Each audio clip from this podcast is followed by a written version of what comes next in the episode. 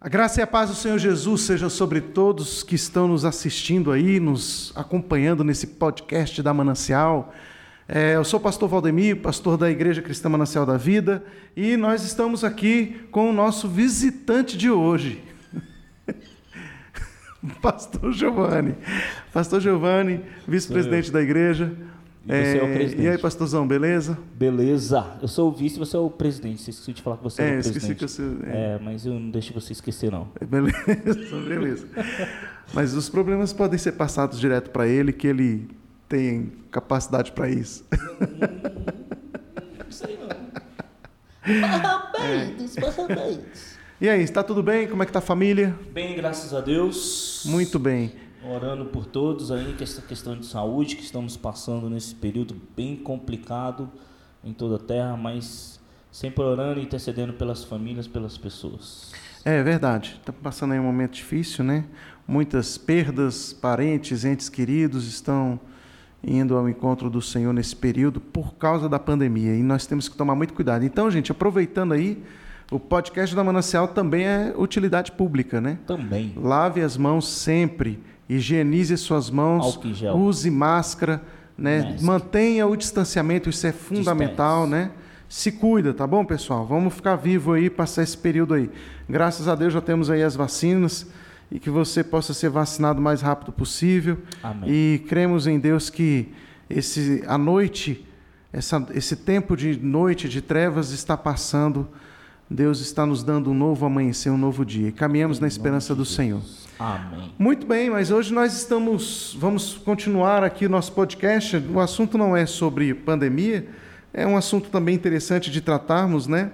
Posteriormente, mas hoje a gente vai falar um pouco sobre Jesus. Jesus. Muita gente tem dúvida a respeito de Jesus. Yeshua. Será que Jesus, ou Yeshua, Hamashia. Hamashia, né? Nós estamos falando do Jesus Messias. A gente não sabe, é, às vezes as pessoas não sabem se Jesus realmente é o Messias e, e fazem suas perguntas. Alguns duvidam, alguns ficam na dúvida, não sabem se Jesus realmente morreu na cruz, se ele veio, se ele se fez carne, enfim Se era espírito. se era espírito, se é tudo invenção da Igreja Católica ou do cristianismo. Então, vamos tentar Se ele é apenas um Jesus histórico. um, é, um é Jesus Jesus. Um Jesus que é, é, dá fruto da religiosidade. Bem, vamos conversar um pouco sobre isso hoje.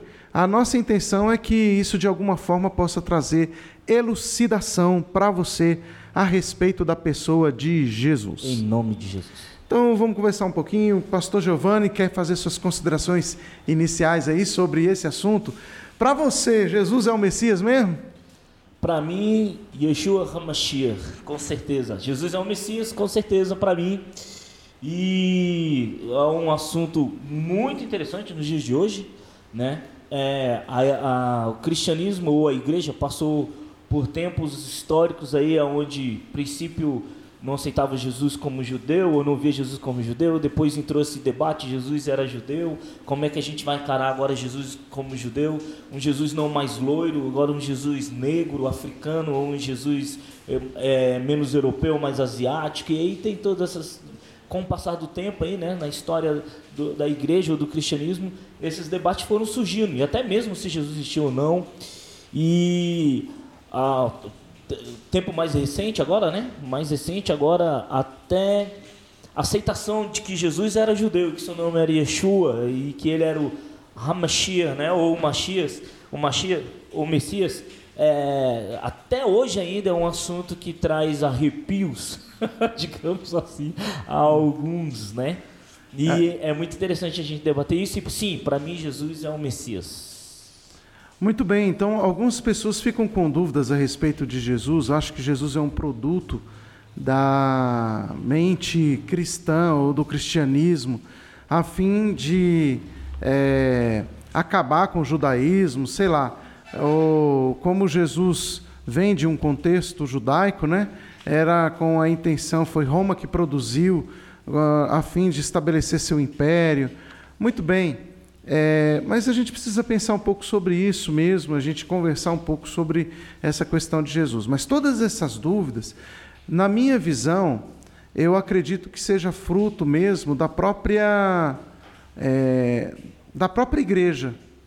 Porque a igreja ela, ela fala que crê em Jesus, mas a gente, na verdade, não conhece muito sobre Jesus. Algumas pessoas não sabem nem quem era Jesus, elas creem em Jesus Cristo e elas é, leem alguma coisa nas Escrituras sobre Jesus, e a fé cristã ela se limita apenas a, a ver as historinhas de Jesus, não, não no sentido é, pejorativo, né? Mas pequenas, curtas histórias a respeito de Jesus. Então, pega as Escrituras Sagradas, vai lá para o livro de Mateus e se detém apenas aquelas, aquelas situações que Jesus é, realizou, aqueles milagres que ele, que ele realizou, e se contenta com isso. De fato, se você crê em Jesus, aquelas histórias que Jesus realizou ali no Novo Testamento, elas são suficientes, porque nós nos alimentamos daquilo que está escrito na palavra de Deus, né, fundamentalmente.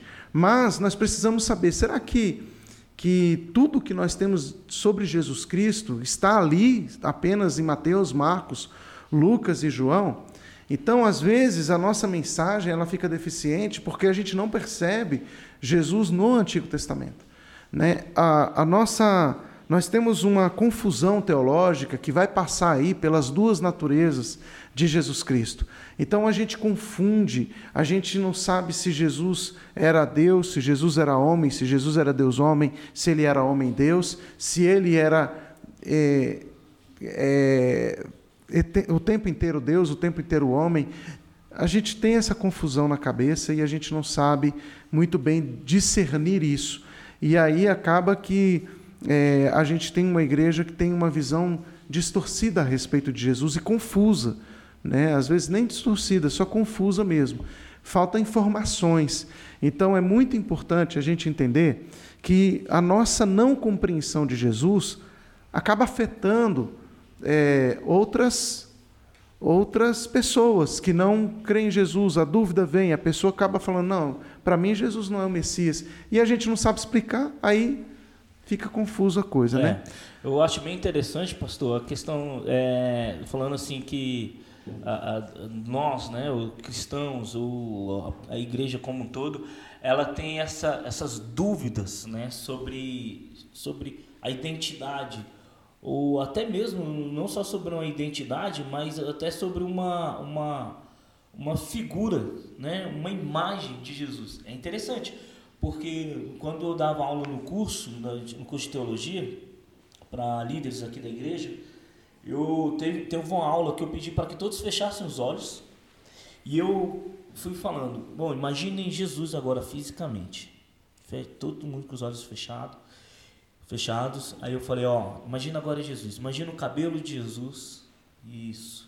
Agora imagina o olho de Jesus, o formato, a cor. Imagina o rosto de Jesus, a cor da pele, Imagina se ele tem barba, se ele não tem barba.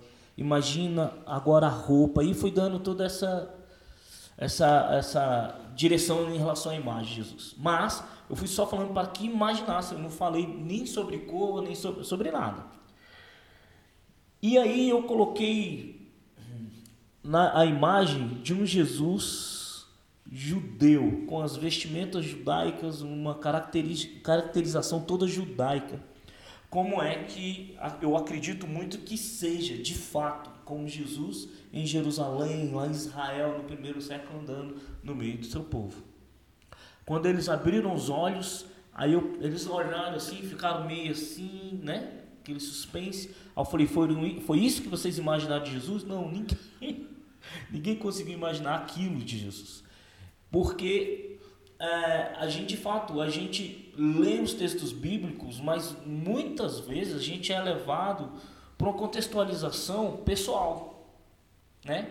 E aí a gente não é levado pela contextualização bíblica, de fato, pelo que o texto está falando. O texto fala da sua época, o texto fala do seu tempo ali, como é que era. E muitas vezes, a gente pode dizer aí, quase uns 90 e tantos por cento aí, não tem, não, não tem, não se faz nem sequer uma caracterização de Jesus, como é que seria ele na sua terra, no meio do seu povo, sendo ele Jesus o judeu, né? Então, e isso espanta também até nos dias de hoje. Então, acho que isso é interessante mesmo, esse debate, essa conversa, esse diálogo, para que possa abrir, né, o horizonte da galera em relação a Jesus. É, passando, é, talvez a gente possa começar até falando sobre as duas naturezas, né? Começando a falar sobre a natureza divina de Jesus. É, a primeiro, o interessante é que o primeiro nome apresentado de Deus nas Escrituras é Elohim. Elohim é, significa deuses, significa faces. Então nós temos é, as diversas faces do, de Deus, não que Deus tenha várias, várias faces e que Deus também não sejam vários deuses. A ideia não é essa. Até porque tanto no judaísmo quanto no cristianismo é muito claro o entendimento de que nós somos monoteístas. Então nós cremos apenas em um só Deus. Mas por que deuses se há um só Deus? Por que Elohim se há apenas um Deus? Então essa ideia é, da divindade de Jesus está ligado a partir do nome Elohim. Entendo que uh, o próprio Deus nas Escrituras ele se pluraliza. Né? Então, por que Deus se pluraliza? Porque, embora Deus seja um, a sua manifestação é multiforme. O apóstolo Paulo, inclusive, vai falar sobre isso. Né? Então, Deus tem muitas faces, mas tem duas coisas essenciais de Deus que também são divinas tanto quanto Ele, que é o seu Espírito e a sua palavra. Esses dois é, elementos da divindade compõem a divindade. Deus é espírito, mas Deus também é palavra. E quando você vai para as Escrituras, você vai perceber que lá no início, Deus já falava. Então, todas as coisas, o apóstolo João vai dizer, foram feitas por intermédio dele e sem ele, nada do que foi feito se fez mas por intermédio como? Através da palavra. E isso nos dá o um entendimento de que o Verbo de Deus, o Verbo eterno, apresentado em Apocalipse, inclusive, é a, é a palavra. E a palavra de Deus é Jesus. Jesus é a palavra que se faz carne. Ele é a encarnação do Verbo. Então, quando a gente começa a perceber na pessoa de Jesus, a manifestação da divindade, talvez você diga assim, mas qual a prova que nós temos de que Jesus é divino? Em se tratando de divindade, você não tem provas documentais. Porque a divindade, ela é uma questão de fé, ela não é uma questão de, de ciência. Né? A ciência, ela, ela consegue provar o físico, ela não consegue provar o metafísico. Então a Bíblia diz que Deus, ele é espírito. Então, uma vez que nós estamos falando de coisas espirituais, o elemento credencial da, da a prova que cabaliza isso é a fé. Então, eu tenho na fé o elemento da, da credibilidade. Mas não apenas isso, a própria palavra de Deus, que é verdade, e, e aí nós precisaríamos é, também estudar sobre as Escrituras Sagradas, né? sobre a veracidade das Escrituras, isso já é um outro assunto que também não está distante do que nós estamos falando. Bom tema, hein? né? É, que é uma, uma outra manifestação. Para mim, é, é, é, uma outra forma de Jesus, é a palavra escrita. Sim. Né? Então, você. Por quê? Porque as Escrituras nos ensinam a respeito de Jesus. Quando você tem o Verbo, então, encarnado, você tem a divindade de, em Jesus. Então você tem, você é, é, tem em Jesus a divindade. E você tem no Espírito Santo a divindade. O Espírito Santo não é um outro Deus, Jesus não é um outro Deus, mas nós temos no Espírito Santo e em Jesus a manifestação da divindade, não das divindades. Mas a divindade de Jesus se revela através, é, por ser Ele, né, a palavra do Pai, a palavra de Deus, a palavra de Elohim. E Elohim, então, é esse, essa multiforme sabedoria. Então, é, é, eu começaria por aí sobre é, a natureza divina de Jesus, né? Isso, e eu vejo também na, na questão da divindade, da natureza de Jesus, ah, é, é, o que eu acho mais interessante é no, na, na ação, no viver, no falar porque ele traz todo, toda uma matéria, todo um conhecimento do, do natural, né, do físico, ele traz para uma compreensão, uma compreensão divina. E isso traz para com que as pessoas, faz com que as pessoas ou os seus discípulos, principalmente, que quando ouviram ele falando a primeira vez, ouvindo uma ordem ou como ele fala para Pedro, né, ó, volta lá e vai pescar agora ali daquele lado. Uhum. E aí Pedro vai lá e pesca e acontece que eles tiveram que tomar cuidado porque senão os, os barcos iam afundar de tanta né, quantidade de peixe. Então nisso eu vejo também assim uma manifestação da divindade, né? Porque ele fazia o controle. Agora é uma, uma manifestação da divindade, aonde o homem natural tinha o controle. Isso eu acho muito legal, muito bacana. Por exemplo, vamos lá. Jesus vai andar sobre as águas. E aí todo mundo olha e fala assim: "Nossa, isso é um milagre, sim, isso é divino", né? Agora, essa é uma divindade que está sobre Jesus, que eu entendo, eu pessoalmente entendo, que é uma ação da divindade que é para todos os homens. Uhum. É, é alcançável. Na, na, teologia a gente tem né, os atributos divinos. Os atributos divinos. O, o, os atributos é, divisíveis e indivisíveis. Ah, né? Então, é, os atributos divisíveis são os atributos que Deus divide com o homem. Sim. Então, esses milagres, esses são atributos de, que são divisíveis. Divisíveis, que Deus traz, que o homem pode participar. Uhum. Né? Mas quem traz isso? Jesus. Jesus. Ah, esse ponto que você está colocando é tão interessante, porque é o seguinte: embora Jesus. É, Paulo vai dizer que Jesus se esvazia. Né? Ele, assume, ele assume uma forma humana quando ele se faz carne, e isso tem a ver com a outra natureza de Jesus, que é a natureza humana. E quando Jesus se esvazia e se humaniza, o fato de Jesus se humanizar não significa que a palavra dele se humaniza também, porque a palavra na verdade não é dele, é de Deus. É do Pai. A palavra de Deus não se esvazia. O que se esvazia é o verbo, ou seja, o, o verbo se faz carne. Né? Então, quando o Verbo se encarna, ele se esvazia. Mas a palavra de Deus, ela vai assumir essa conotação de divindade na boca de Jesus. Então, embora Jesus se humanize sendo a palavra de Deus, tudo o que ele fala a respeito da palavra de Deus continua sendo divina. Divino. É, é, é, isso é que é complexo na, no entendimento a respeito é, de Jesus. E, e, quando ele se esvazia, ele se esvazia da, da, da divindade indivisível. Não é sim, isso? sim. É isso aí. A, a, divindade indivisível, ou seja, as características de Deus. Os atributos, os atributos indivisíveis.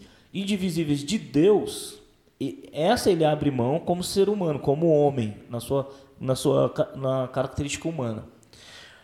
E, e, aí o que eu acho, o que, o que eu mais gosto assim, o que eu acho mais interessante é que geralmente nós, os cristãos, eles não conseguem ampliar o seu entendimento nessa questão da ação divina dos atributos divisíveis de Deus sobre Jesus e que também deve ser alcançado por nós. Uhum. E por não compreender, a gente não consegue é, alcançar esse, essa, essa, essa ação divina de Deus sobre nós. Uhum. Por exemplo, às vezes numa cura, né, numa restauração de um corpo, de um físico né, que está doente, e aí se perde. Mas o, essa questão da divindade de Jesus nos seus atributos divisíveis, falando, é fantástico. É, e a gente tem, a gente tem, o, o, apóstolo Paulo ele tinha uma teologia muito clara a respeito de Jesus, é, e ele dizia que é, a gente precisava ter o mesmo sentimento que Jesus teve.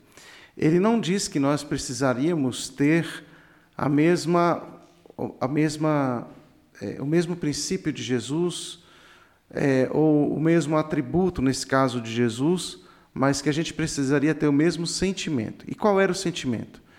Então ele vai explicar. O sentimento de Jesus foi qual? Jesus, sendo Deus, não teve por usurpação ser igual a Deus, antes a si mesmo se esvaziou, Qual é o sentimento que o apóstolo Paulo está querendo nos ensinar? De esvaziamento.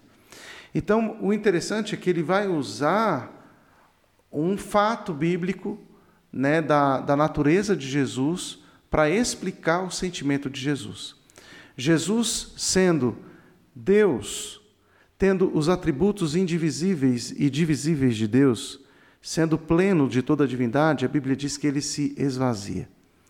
Se esvaziar é perder atributo. Né? Não é perder, é abrir mão de atributo. Então Jesus abre mão dos seus atributos, da, atributos divinos, ou seja, da sua divindade, e ele se humaniza. Quando ele se humaniza, Jesus se torna exatamente como eu e você, só que sem pecado. Né? Então, nessa humanidade dele, ele vai viver precisando dos atributos divinos. Agora vamos falar da humanidade de Jesus. Vamos falar da humanidade. Mas antes disso, vamos só. Porque de repente alguém pode não compreender essas, é, essas colocações, né? Por exemplo, atributos indivisíveis, os atributos divisíveis. Quais são os atributos indivisíveis de Deus? Só para que. É, os atributos indivisíveis de Deus são, por exemplo, a sua onisciência, onisciência. a sua onipresença, a sua Isso. onipotência, ou seja, todo poder pertence a Deus, pronto e acabou. Ele não divide o poder dele com ninguém. Ele não divide a sua glória com ninguém. Então existem coisas que são de Deus e que ele não divide com ninguém. É, é, esses são os atributos indivisíveis, indivisíveis. de Deus. Né? É. Aí é para galerinha, quem estiver ouvindo, né? É, ninguém pode estar no Brasil e no Japão ao mesmo tempo. Deus pode. Deus pode, é isso aí. E, oni, e a onisciência, né? Ninguém tem o conhecimento total de tudo, todas as coisas, mesmo delas acontecerem. E mas Deus sim. Sim. É, então esse é um dos atributos indivisíveis de Deus. Agora, em se tratando de atributo divisível, né, nós temos a santidade, por exemplo, de Deus, né, que Ele reparte conosco, e assim como Deus é santo, nós devemos ser santos. Isso. Outro atributo divisível de Deus é a sua perfeição. Assim como Deus é perfeito, nós precisamos ser perfeitos. Isso. Então, esses atributos e também, divisíveis. E também a gente pode dizer que um dos atributos divisíveis de Deus, dentro da atividade, é a ação do Espírito Santo, né? Então, assim, o Espírito Santo agindo, o Espírito Santo é, fazendo com que o homem alcance milagres, né? fazer milagres, ou se é possível o homem andar sobre a água, se é possível o homem curar outro, se é possível o homem transformar uma outra vida através da palavra. Então, esses são atributos é, divisíveis de Deus que, através do Espírito Santo, nós podemos ter uma atuação sobre a a vida e sobre a terra, né? Por exemplo, quando Jesus fala para o mar se acalmar, o vento parar, esses são atributos de, é, divinos e que o próprio homem também pode ter um, uma ação divina dessa. Tudo isso por quê? Por causa da ação do Espírito Santo sobre o homem. Então, esses são um dos atributos divisíveis de Deus que nós podemos também alcançar, não é isso, Sim. Pastor? Agora, na sua humanidade, então, a gente precisa entender o seguinte: é, a palavra esvaziar-se, que o apóstolo Paulo usa em Filipenses capítulo 2, é, a si mesmo se esvaziou é interessante essa, essa colocação do apóstolo Paulo, essa percepção que ele tem a respeito de Jesus, porque quando ele fala a si mesmo se esvaziou, ele está tá dizendo que não foi Deus que tirou dele, ele está dizendo que não foi, é, não foi perdido, mas Jesus a si mesmo se esvazia. Então, ou seja, foi totalmente arbitrário, foi totalmente dentro da visão, do entendimento, do conhecimento e da vontade de Jesus abrir mão de si mesmo. Então, se esvaziar, ele está se esvaziando de quê? Ele está se esvaziando da sua divindade. Então, uma vez que ele se esvazia da sua divindade, ele se torna um homem 100% como eu e você. E esvaziar-se no grego, a palavra é kenosis. A palavra kenosis ali é esvaziamento. Vazio. E é, ela, ela nos, desculpa, ela nos dá a ideia de o homem estar totalmente vazio, como um pneu, né? É, o pneu vazio, ele está totalmente sem ar. Então, a palavra esvaziar-se tornar-se totalmente vazio, sem nada. Né? Então, Jesus se esvazia, ele se torna zero, vazio, zero. Isso. Se esvazia sendo Deus, se esvazia a si mesmo, assumindo então a forma de homem. E é aí que a coisa começa. Porque quando Jesus vem para a terra. Agora você mexe com a cabeça do povo, hein? É, porque quando ele vem para a terra, ele vem como homem. Ele não vem parecido com homem, ele não vem é, na terra como um Deus homem, né? ele não é um demiurgo, como às vezes a teologia cristã, algumas pessoas entendem, né? Uhum. Da, é, dentro da teologia cristã, dá essa margem de entendimento, porque, bem, como ele era Deus e ele era homem, então ele veio na terra como Deus homem. É, só que a Bíblia, em momento algum, diz que Jesus vem como Deus homem. A Bíblia diz que ele veio como homem. Isso. Né? Então essa ele não vem como semideus. Não, não ah, vem. É... Ele não é um demiurgo. Né? Grego, né? né? Grego é. Ele, ele veio um homem. Então essa, esse é o ponto para mim é, importante que nós precisamos atentar das Escrituras Sagradas e que definem a humanidade de Jesus na Terra. Porque a Bíblia diz que aquele que não reconhece que Jesus veio em carne, esse tem o espírito do anticristo. Perfeito. Então há uma necessidade do reconhecimento da encarnação do Verbo. Né? A gente saber que o Verbo eterno se fez um homem como eu e você, e ele caminhou na terra humano como eu e você. Ah, mas isso é contra o cristianismo, isso não é cristianismo. Então, pode não ser cristianismo, mas é totalmente bíblico. É bíblico. Né? Então, assim, e esse que, é o ponto. Esse é o ponto. Eu não estou preocupado aqui com a tradição cristã. Eu estou preocupado com a Bíblia, com o que a Bíblia ensina qual era a visão que o apóstolo Paulo tinha? Porque Paulo vai dizer: a si mesmo se esvazia, assumindo a forma de servo e tornando-se semelhança de homens. Então, Jesus foi homem. Isso me faz entender por que, que Jesus passou fome. Sim. Né? Porque ele, ele passou fome porque ele era homem. É, não é porque ele era Deus homem, porque Deus homem se não ia passar fome, né? A si mesmo, não ia passar ele fome. Ele ia descer, fazer descer o manar do céu sobre ele. ele Exato. Comeria. Outra coisa, Deus homem não pode ser de forma alguma tentado.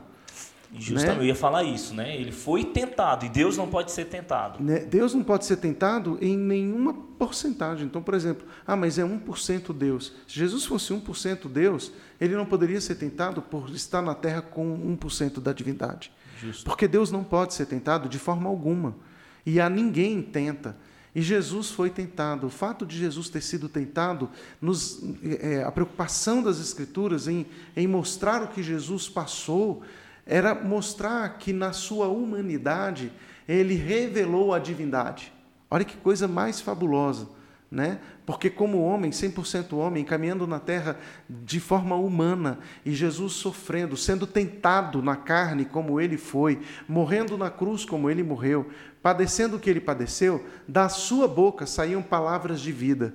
Então Jesus ministrava a divindade quando ele falava. Ele ministrava a divindade, as pessoas conheciam Deus e viam Deus em Jesus quando Jesus revelava a humanidade perfeita. E é aí que a gente vai perceber o que Deus realmente planejou para o homem. Quando Deus chama o homem para ser a sua imagem conforme a sua conforme semelhança. Conforme a sua semelhança lá em Gênesis. Exato. Então, o homem foi chamado para ser reflexo de Deus. E era isso que Jesus estava fazendo como homem na terra, como homem perfeito. E é aí que Paulo vai tratar então do primeiro Adão e do último Adão, né? Exatamente. E aí ele vai tratar do primeiro Adão, do último Adão, sendo Jesus esse homem porque Paulo só pode comparar Jesus ou chamar Jesus de Adão se Jesus fosse de fato homem, uhum. naturalmente homem, 100% humano, como Adão também foi. Né? A gente poderia dizer que Jesus estava dentro da mesma composição que Adão uhum. na criação. Então, por isso que Paulo então vai trazer aqui, ó, o último, é, o primeiro Adão e o último Adão, e ele vai trazer para a gente essa compreensão é. dentro da humanidade de Jesus. E tem um outro fator também, é de que Deus não pode morrer. E Jesus morreu. E o texto vai falar, e, o, e olha, é tão interessante que ele, ele se esvaziou tanto da sua divindade que ao morrer, ele não se ressuscitou.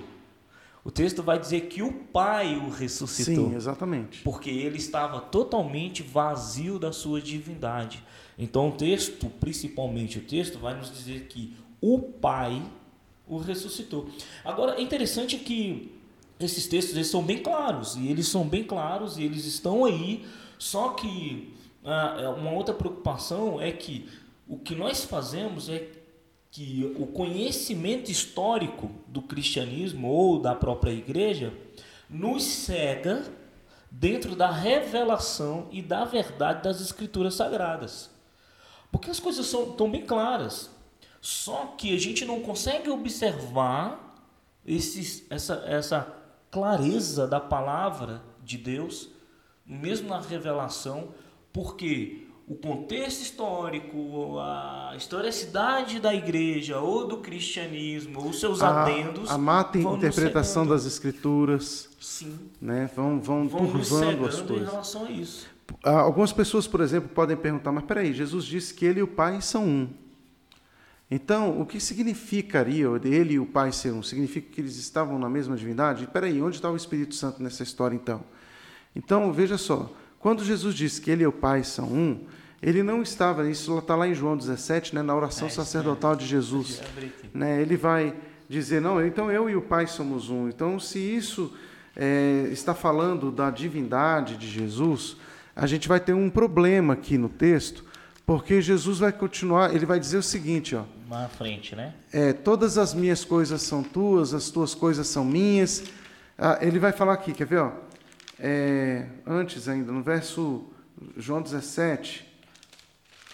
João 17. É, verso 5, né? E agora, ó Pai, glorifica-me contigo, mesmo com a glória que eu tive junto de ti. Veja só, Jesus está falando que ele que eu tinha ou que eu tive. Uhum. Jesus está dizendo que ele está ali sem a glória dele, ele está com a glória de Deus sobre ele, né? Então a gente viu a glória de Deus na vida de Jesus. E aí ele vai dizer que, olha, glorifica-me com a glória que eu tinha junto de ti antes que houvesse mundo. Antes que houvesse mundo, não é que ainda ele se encarna. E aí diz o texto: manifestei o teu nome àqueles que me deste no mundo. Eram teus e tu os deste a mim, e eles têm guardado a tua palavra. Agora, eles reconhecem que todas as coisas que me tens dado provêm de ti. Ou seja, tudo que é teu, o Senhor tem me dado, né? tudo que é meu vem de ti. Porque eu lhes, dou, lhes tenho transmitido as palavras que me destes, e ela, eles a receberam. Verdadeiramente reconheceram que eu saí de ti e creram que tu me enviaste. É por eles que eu peço. Não peço pelo mundo, uhum. mas por aqueles que me deste, porque são teus. Todas as minhas coisas são tuas, e as tuas coisas são minhas, e neles eu sou glorificado. Eu já não estou no mundo, mas eles continuam no mundo, enquanto eu vou para junto de ti. Pai Santo, guarda-os em teu nome que me deste, para que sejam um, assim como nós somos um. Quando eu estava com eles, guardava-os em teu nome que me deste eu os protegi, nenhum deles se perdeu, exceto o filho da perdição, para que se cumprisse a Escritura. Mas agora eu vou para junto de ti e falo isso no mundo, para que eles tenham a mesma alegria completa em si mesmos. Eu lhes tenho dado a tua palavra, e o mundo os odiou, porque eles não são do mundo, como eu também não sou. Não peço que os tires do mundo, mas que guardes do mal. Eles não são do mundo, como também não sou. Santifica-os na verdade, a tua palavra é verdade. Assim como tu me enviaste ao mundo, também os enviei ao mundo. E a favor deles eu me santifico, para que eles também sejam santificados na verdade. Eu não peço somente por estes, mas também por aqueles que vierem a crer em mim por meio da palavra que eles falarem, é, a fim de que todos sejam um. E como tu, ó Pai, estás em mim e eu em ti, também eles estejam em nós, para que o mundo creia que tu nos enviastes. Eu lhes transmiti a glória que me deste, para que sejam um como nós o somos. Eu neles e tu em mim, a fim de que sejam aperfeiçoados na unidade, para que o mundo conheça que tu me enviaste e me amaste, como também amaste a mim. Então Jesus está falando sobre unidade, de sermos um com Ele, como Ele é um com o Pai. Então, se eu tá me torno um com Jesus, significa que eu então me torno tão divino como Jesus. E não é isso que o texto está falando. O texto está mostrando que assim como o pai tem unidade com o filho, por quê? Porque o filho foi criado para ser imagem do pai. E que, o, que nós sejamos a imagem de Jesus e sejamos um com Jesus, assim como Jesus é um conosco. Jesus não está falando de divindade. Jesus não está falando que ele é divino como pai. Jesus está falando que ele é um como pai, assim como nós devemos ser um com o pai. Assim como nós devemos ser um com Jesus. Porque se o texto está falando de divindade, então ele também vai nos elevar a uma condição de, de divindade. Porque o texto também está nos colocando nessa condição. Então, ele não está falando de divindade, ele está falando de unidade. unidade. E, e santificação, eu, né? Eu posso ser um com o Pai, né? assim como Jesus é um com o Pai. Tudo isso na santificação. Na santificação, santificação. A santificação. Pela palavra. Sim, a santificação. É, a palavra ela nos conduz, nos conduz à santificação, e essa santificação é o, é o, a gente poderia dizer assim, é o conteúdo, né? ou é, é o segredo para a unidade com o Pai, com, assim é, como Jesus. É o, a santidade é que nos eleva à condição de, de unidade com o é Pai. Isso aí. Desde Gênesis. Desde Gênesis. Fantástico. Então a gente falou um pouco aí sobre Jesus divino, falamos de Jesus humano, né? E hoje, Jesus ele é divino ou Jesus é humano? A Bíblia ou é Babalu? É, ou é Bíblia... Babalu? São os novinhos que não vão entender. Jesus nunca deixou, Jesus nunca deixou de ser homem desde, desde que encarnou. Desde que encarnou. Né? Então é, ele morreu, foi assunto aos céus e a Bíblia diz que ele voltará. Então o fato é que nós mandamos um homem para Deus, mas é, hoje Jesus é, está revestido de toda a glória que ele tinha. Né? Então, por isso a gente fala das duas naturezas divinas. O problema é a compreensão das duas naturezas. Uhum. Né? Então, Jesus continua sendo o Verbo eterno e através dele todas as coisas não só foram criadas, como se mantêm. Então, hoje a gente tem um homem sentado à destra do trono. É, com toda a divindade. Revestido de toda a glória divina, como lhe é então, pertinente. Então, hoje, lá, divindade. ele é 100% Deus e 100% homem. 100% Deus, 100% homem. Até é. que fim, né? Conseguiram acertar. É. Então a gente tem em Jesus hoje toda a divindade, né? Aleluia. Então, e ele virá é, sobre as nuvens dos céus. Agora, o interessante é que essa divindade de Jesus, porque Jesus continua sendo a nossa referência. Máxima. Essa divindade de Jesus nos céus nos faz, nos eleva a uma condição de igual. Desculpa aí, gente. Bom mas, dia. É, bom dia. Nos eleva a uma condição de igual a Ele. Porque Sim. assim como Ele é, nós seremos. Aleluia. Entendeu? Então é muito importante a gente entender que a divindade, a glória de Deus sobre Jesus, ela também virá sobre nós e nós seremos cheios da glória de Deus. Nós nunca seremos Deus, mas nós seremos Elohim, deuses deuses, que está lá em Salmos. Nos Salmos. Nós nunca seremos Adonai, mas sempre seremos deuses. Sempre seremos revestidos da divindade. Então, assim como ele é, nós seremos. A glória que está sobre Jesus repousa e repousará sobre a igreja de Jesus, sobre nós. Hoje, essa glória não está repousando sobre nós na totalidade, porque nós não estamos ainda revestidos da corruptibilidade. Corruptibilidade. Nosso corpo ainda é corruptível. Corruptível. É um assunto que dá muito aí o Não, que vai falar, dar né? muito pano para manga ainda. Pessoas é. vão escrever para gente. E né? temos muitas, muitas coisas para. É, a gente pode falar mais sobre isso, caso as pessoas. Agora a gente pode falar um pouquinho sobre a identidade de Jesus, né? É, temos muita coisa para falar sobre Jesus, né? E a gente tá, só está pincelando aqui isso. como foi a proposta no início. A gente não vai é. fazer vigília. A ideia da, da a ideia é despertar aqui em você interesse em estudar sobre Jesus e a gente poder debater mais sobre Jesus à medida que o tempo for passando e você for também tendo interesse, quiser uma, qualquer dúvida que você tiver, você pode falar com o pastor Giovanni aí, Ou ele vai. Pode falar também com a Carol. Com a Carol, Carol, Carol tá... responde para gente. Manda, pode mandar sua mensagem, a gente vai debatendo aqui, não tem problema nenhum. É, mas Jesus é, Jesus, você falou Jesus. Vou falar sobre Jesus, um pouco sobre a identidade humana dele. Identidade humana. Isso é interessante. Que tem hein? a ver com Jesus histórico, né? Como que a gente vai Também. saber que Jesus realmente existiu se a gente não tem nenhuma nenhuma, a não ser a palavra de Deus, a gente não tem nenhum escrito Então, sobre foto, Jesus. Nem ele escreveu alguma Ele coisa. nunca escreveu nada. Dizem que ele escreveu por rei, né? Mas não tem esse documento. É, quem fala isso é Eusébio de Cesareia, né? Isso, Eusébio de Cesareia afirma isso. Mas é, é o, é o Eusébio de Cesareia fala sobre isso lá no primeiro século ainda, Ainda. é, junto com Flávio José, ele ficou contemporâneo ali de Flávio Josefo, né? Cita, né, Eusébio? Mas e aí? É, é, o que, que, você, o que, que você pode dizer sobre isso, Pastor Giovanni? Jesus, a identidade humana de Jesus, Ele existiu ou não existiu? existiu ou não existiu? Ele era alf- analfabeto ou era alfabetizado? Ih, boa pergunta, hein? Aí bicho pega, né?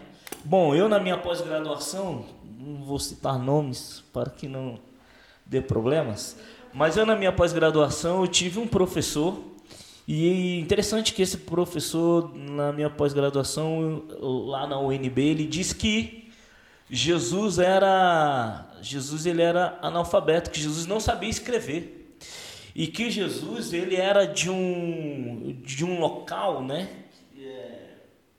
muito pobre, muito pobre e que a escolaridade lá era muito fraca. E eu achei interessante quando ele falou isso, né?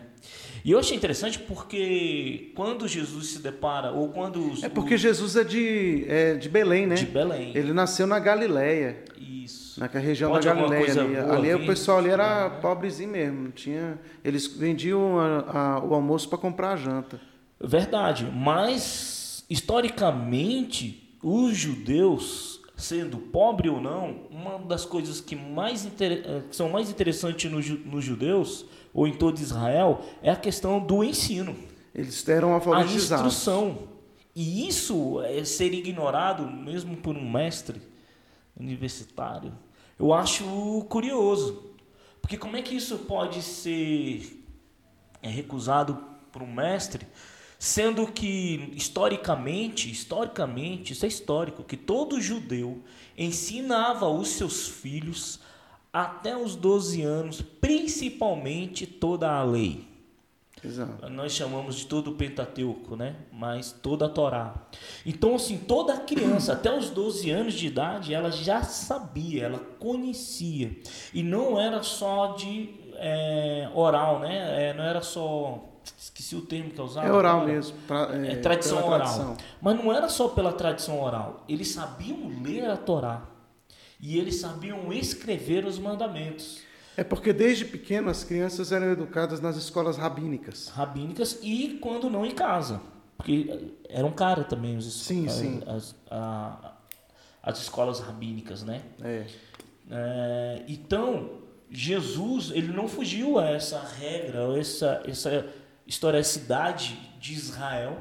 E tanto é que quando ele foi para o templo e por lá ele ficou, deu um perdido nos pais, digamos assim como os jovens, né?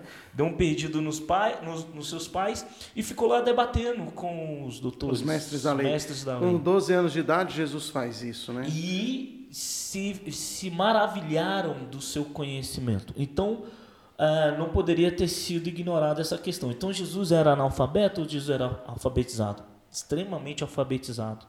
Outro detalhe é que quando o- os, os fariseus levaram a mulher, a prostituta, diante de Jesus, aí eles vieram com um monte de acusações sobre a mulher e esperando um, um, um, um veredito de Jesus né, sobre o apedrejamento da mulher. Interessante que o texto vai falar que Jesus estava fazendo o que na, na areia? Escrevendo. Como é que pode, então, alguém tirar isso do texto? Ou não revelar isso? Ou não trazer isso para um conhecimento de que Jesus sim era alfabetizado? Né? E o que, que ele estava escrevendo na, na areia? Alguns, aí alguns estudiosos rabínicos, né, alguns rabinos, eles vão dizer que Jesus estava escrevendo a própria lei. E aí por isso que, fala, que quando Jesus fala assim, ó, aquele que não tiver o pecado, atire a primeira pedra. E ninguém foi capaz de atirar a pedra, porque Jesus estava escrevendo a lei na areia. Quando eles leram aquilo, eles viram que eles não poderiam condenar aquela mulher. É, ali, na verdade, era, era terra, né? Porque a areia era mais na É, praia, é, na, terra, mais na terra, né? terra. É. Ah, é igual ali onde eu moro ali. A, a gente chama de areia para ficar mais bonito. Terra vermelha, é um chão batido. Chique. Areia. chique demais. É. Então, assim, então já quebrando essa, essa ideia, especialmente que Jesus era analfabeto, era alfabetizado, a gente já vem com esses textos e com essa colocação histórica de Israel, que sim, Jesus sabia ler e escrever muito bem, né? Uhum. E, e mesmo por mais que ele fosse de um lugar pobre... E após os 12 anos, depois da, da forma... Da, do debate, dele, né? do, é, depois do debate rabínico ali, aos 12 anos era considerado maioridade em Israel. Então Jesus já tinha ali a sua maioridade e aí é, uma pessoa é, é, após essa idade ela poderia começar os seus estudos se preparando para o rabinato. Isso. E foi aí que Jesus estudou nas escolas de Hilel, de Shammai, formando-se ao rabinato, né? ainda na Galileia. E quem disse isso é o, o, o historiador, como é o nome dele? O Flávio José. Flávio José fala Flávio isso. José né? fala sobre isso. Flávio José, então, para os desavisados de plantão, é. Flávio José, que era do primeiro século, contemporâneo de Jesus, fala isso nos seus escritos. Né? Exato. Né? Então, a gente já mata essa questão aí do, de Jesus ser ou não alfabetizado. Ah, Jesus era pobrezinho, largado lá em Belém e tal. Bom, depende. Jesus ele era filho de carpinteiro. Uhum. Carpinteiro naquela época não eram muito pobres, não. Uhum. Né? Eles não eram muito pobres. Eles tinham um burrinho para viajar. É. Não era qualquer um que tinha um burrinho para viajar e carregar suas coisas na, de, numa viagem. Então, Jesus era pobrezinho, pobre, pobre de maré de si, como algumas canções querem dizer, ou como algumas visões. Resposta errada. Jesus não era esse pobrezinho de maré, maré de si, né? Porque o seu pai era carpinteiro, então o carpinteiro, quem, quem fazia carpintaria naquela época não era também, não era milionário, não era super rico, mas também não era muito pobre. Porque as, as pessoas usam os textos, por exemplo, quando Jesus fala que ele não tinha um lugar para repousar a sua cabeça, as pessoas, ah, tá vendo, Jesus era pobre. Não, não era questão de ser pobre, era uma questão de, de ah, como é que eu diria? De ministério mesmo. Ele tinha uma vocação. Ele assume a missão da, entre aspas, pobreza para alcançar os mais fracos, né? Porque Isso. ele veio para ser fraco é, e veio para a, a, alcançar o fraco. É como disse Pedro, né? Fiz-me de fraco para os fracos para ganhar os fracos. Né? Perfeito. Né? E aí, seguindo essa linha, é, outros também vão dizer, ó, tá vendo? Jesus era tão pobre que a família dele era tão pobre que ele nasceu numa manjedoura porque não tinha dinheiro. Não, não é porque não tinha dinheiro para pagar um local para estar. É porque na verdade estava em festa, era época de festa, toda a cidade estava lotada e também eles estavam fazendo o, a, como, é, como é que fala? Todo mundo estava voltando para o seu lugar, seu lugar de origem, né, onde se tinha nascido, e tinha também o momento da festa que é uma outra questão que a gente pode falar depois, que festa uhum. era essa e que Jesus nasceu no meio dessa festa. Uma vez, o, ouvindo o Dr. Rodrigo Silva, ele vai fazer uma, uma análise arqueológica sobre... Um abraço, Dr. Rodrigo Silva. Isso, é. É. Presidente Trump... lembra, lembra, lembra, lembra-te de nós.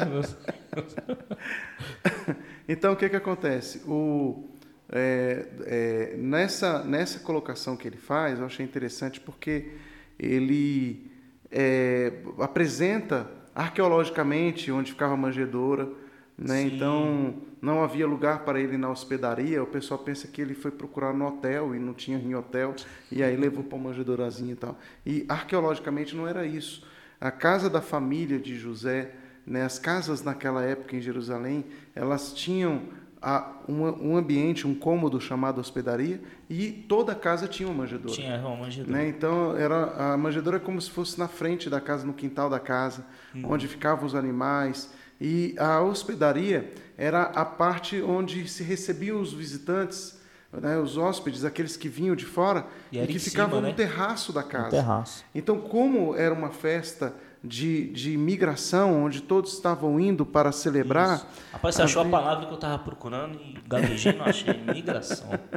Era uma. Eles faziam. Era, era a festa onde todos iam para lá, né? De, de, de todas as nações, Jane, de né? peregrinação. É. Então, eles, sub, eles, a família de, de Jesus, de José, estava já tinha ocupado a casa. Então, eles chegaram depois que já estava a hospedagem estava cheia, tudo estava cheio. Então, era, é, eles tiveram que ficar na manjedoura, lá na frente, na, na, hosped, na onde ficavam os animais. Né? E lógico que não ficou junto com os animais. Não junto com os Eles animais, como tem limparam as manjedouras ambiente. por aí, né? É, eles limparam o ambiente para que Jesus ficasse lá com José e Maria. Então, não foi, não foi largado, não foi em qualquer lugar. foi no feno. É, não foi no feno, deitado ali junto com o boi, né? Então, Não, assim, assim não, assim não, assim, ó. Hum, é, é, treinei. só no podcast Manancial você tem os bois com oportunidade de falar. Tradução, tá pensando. Fiquei treinando isso, um bocado de tempo na fazenda, não ia fazer agora? Tá de brincadeira. arqueologia bíblica, né? Então é legal, depois vocês ouvirem. Eu, inclusive, eu acho que tem num dos nossos vídeos, eh, o Dr. Rodrigo Silva lá no, no, no nosso YouTube, nosso canal, se você quiser ouvir mais sobre isso, tem lá no ICMV TV. Procura lá, é o Dr. Rodrigo Silva. Gente, procura lá na nossa lista lá, tudo bem? É, assim, vai, vai vendo vídeo por vídeo, uma hora você chega no. Não, vamos fazer o seguinte, qualquer coisinha, a Carol deve destacar isso aí lá na, na lá do- descrição. na do- descrição do, do vídeo e vocês vão achar lá. A produção, produção Carol. É isso aí. Bom, então assim, é, então Jesus não era essa, é, tão pobre assim, tão largado assim, como falam né, os históricos, os historiadores. A gente tem pelos textos bíblicos isso. Jesus também não era nenhum, nenhum é, analfabeto. Então, Jesus era, sim, um judeu, né? E muitas vezes a gente esquece de mencionar isso, ou a gente não menciona isso, ah, por causa de um contexto histórico da igreja. Né? Então Jesus era assim, um judeu. As vestimentas de Jesus não eram romanas. As vestimentas de Jesus eram vestimentas judaicas. Sim, ele usava Mas talit. eu acho que o mais marcante de tudo, o pior de tudo, Diga. é que, que choca muita gente. Jesus não tinha olho azul. Não tinha. Ele era. Olha o silêncio. Ele tinha uma pele morena, mais ou menos igual a sua, Igual a assim. minha. É, Jesus Marrom tinha, bombom. tinha um cabelo é, moreno, talvez até crespo. Mais crespo, não liso. É, não era liso. Jesus não era europeu. Ele era judeu. Calma, cara, fala isso devagar. Você é doido? As pessoas vão ficar chocadas. Ele não era europeu, ele era do Oriente Médio, judeu. Então, essa identidade na imagem de Jesus, eu acho ela importante porque a gente acaba trazendo Jesus para o seu ambiente, da onde ele é, que ele é de Israel, aquele ambiente judaico. E isso é, importante para a identidade. Eu, acho- eu sei que muita gente acha que não. Muita gente no nosso meio acham que não se deve ser levantado esse debate ou essa discussão. É, mas, você Mas- sabe por que, que é importante? Diga-me. Porque é, isso está ligando Jesus a uma história. Não só a um povo, né, que é importantíssimo, Jesus está ligado ao povo judeu, mas não só isso, é porque está ligado às profecias do Antigo Testamento. Ótimo. Jesus não caiu de paraquedas na história. Ele não chegou do nada e falou: Ah, vou nascer nesse povo aqui, vou nascer nesse lugar, nessa família, desse jeito. Pronto. Não. Era necessário que Jesus cumprisse as profecias bíblicas. Então, por exemplo, por que, que muito judeu tem, tem dificuldade de crer em Jesus como Messias? Porque às vezes a gente ensina um Jesus fragmentado, só que Jesus fez, veio em carne e pronto, e acabou. Ele é o Filho de Deus, é o Deus homem, papapá, papapá, e acabou. E, e aí o judeu fala: Não, mas isso não é suficiente. Né? Então a gente precisa ver, Jesus realmente cumpriu as profecias bíblicas? Porque se ele tiver que cumprir as, as profecias bíblicas, e ele cumpriu todas elas, ele necessitava ser judeu, com as características judaicas, de Davi. ser filho de José e de Maria. Jesus precisaria vir no tempo que ele veio, precisaria eh, sofrer o que ele sofreu, ele precisava ir para o Egito, ele precisava sair do Egito e voltar para Israel. Como Israel fez. É, ele precisava Como fazer tudo isso para cumprir as profecias bíblicas. Aliás, eu acho que quem é legal para falar mais sobre isso é o próprio Mateus. Claro que ele não vai poder falar porque ele já morreu há muito tempo atrás, né? o Evangelho de Mateus. Então, no Evangelho de Mateus, Mateus vai colocar sempre assim: para que se cumprisse a profecia, para que se cumprisse as profecias, para que se cumprisse as profecias. Então, você tem sempre hum, é, Mateus preocupado em linkar Jesus ao Antigo Testamento, né? Mateus isso é tem legal. essa missão, né? De, de trazer Jesus para dentro do, do, próximo, do próprio judaísmo, né? Da sua É, época. Exatamente. Revelar Jesus para o seu judaísmo. E, então, assim, e uma- esse papel que Mateus teve né, no primeiro século, eu acho agora interessante a gente também. Não é que é interessante, mas é necessário que a gente também faça o papel inverso. Né, que é trazer a igreja para essa realidade, esse universo judaico, da onde Jesus nasceu, da onde todos os seus discípulos também eram, faziam parte, porque assim a gente consegue é, é, é tirar da nossa construção religiosa né, toda uma imagem romanizada, romana, todos os conceitos romanos, conceitos gregos, e aí a gente consegue voltar para uma identidade de Jesus né, dentro da sua realidade que é Israel, que é judaica, que é no primeiro século ali no Oriente Médio. E isso é importante. Isso é muito importante. É, e depois a gente vai, a gente vai parar por aqui, mas depois a gente vai continuar e eu quero já deixar aqui o, o, o- não o spoiler, né, mas já deixar o gostinho na boca sobre o assunto que a gente pode tratar na próxima semana, que é o seguinte: é, se no Antigo Testamento os sacrifícios eram feitos por animais, Boa. é, será que valeu o sacrifício humano de Jesus? Deus proibiu, Deus realmente proibiu o sacrifício humano? E por que, que o sacrifício de Jesus foi humano? Por que, que teve um homem que morreu por nós? É bíblico? Deus aceita isso? Muitos dizem que não, mas nós vamos ver se sim ou não, biblicamente, historicamente e na própria tradição de Israel. É temporal ou atemporal? Temporal ou atemporal, né? E isso tem tudo a ver com as duas naturezas de Jesus. A gente vai conversar sobre isso então na próxima semana. Espero que a gente não esqueça desse tema, né? Mas é isso aí, pessoal. Até a próxima semana. Um Até abração para vocês. podcast, tamo junto. Até o próximo podcast. Fica com Deus, Deus é bom o tempo todo. O tempo todo, Deus é bom. É isso aí.